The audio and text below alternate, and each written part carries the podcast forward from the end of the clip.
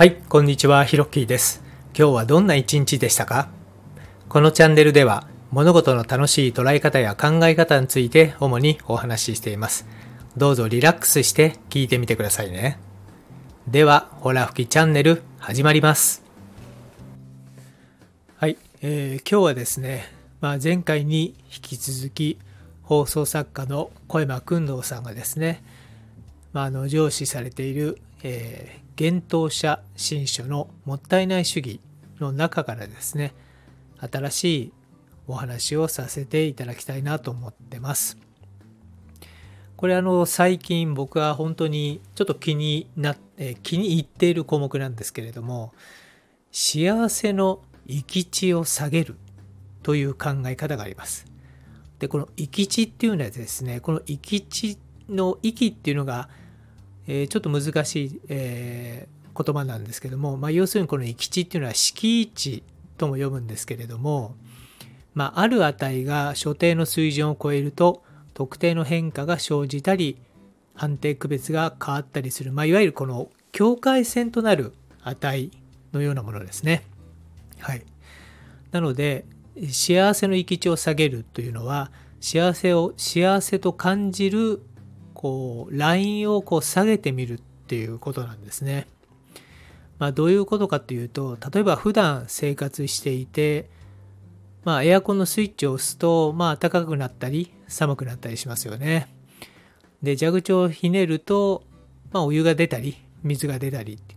まあ、本当にあのごくごく当たり前のことなんですけれどもでもよく考えると、まあ、電気をここまで、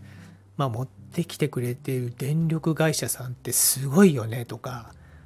蛇口ひねってお湯が出るってこれよく考えたらすごいんじゃないの？みたいな感じ取りか感、えーというようなですね感じ方もできるんじゃないかなと思うんですね。でそれをあの分かりやすくあの小山君堂さんが本の中で、えー書いてありますので少しお話ししたいと思います。ちょうどね、プチハッピーのミルフィーユっていうね、なんかすごい素敵な項目の名前を付けてたんですよね。で、まあ普段、えー過ごしていると、まあ本当にごくごく、あの、ちょっとした、えー幸せっていうのは実は、まあ噛み締めるとあるんですよねっていうお話なんですけども、まあ、ちょっとね、クスッとしましたのが、例えばね、歯ブラシに歯磨き粉がちょうどいい量が一発で出た時とかね、あとはその洗濯したてのバスタオルにお風呂上がりに顔をうずめた時とかですね、まあ、そういう事例がいろいろ出ているんですよね。で、その文章をね、こういろいろ読んでいくと、なんかね、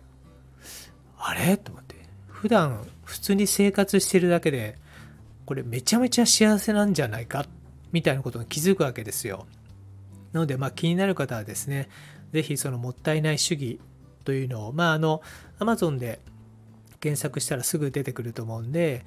えーぜひ読んで、えー見てほ、えーしいなと思っております。えーなのでですね、まあ、普段、えー生活している、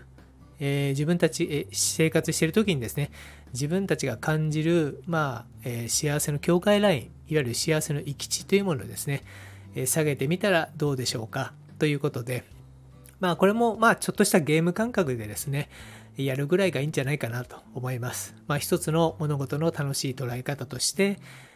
えーお話しさせていただきました。はい。えーというわけで今回のホラ吹きチャンネルはこの辺で。よかったらフォローボタンを押してくれたら嬉しいです。今日は最後まで聞いてくれてありがとうございました。それではまたです。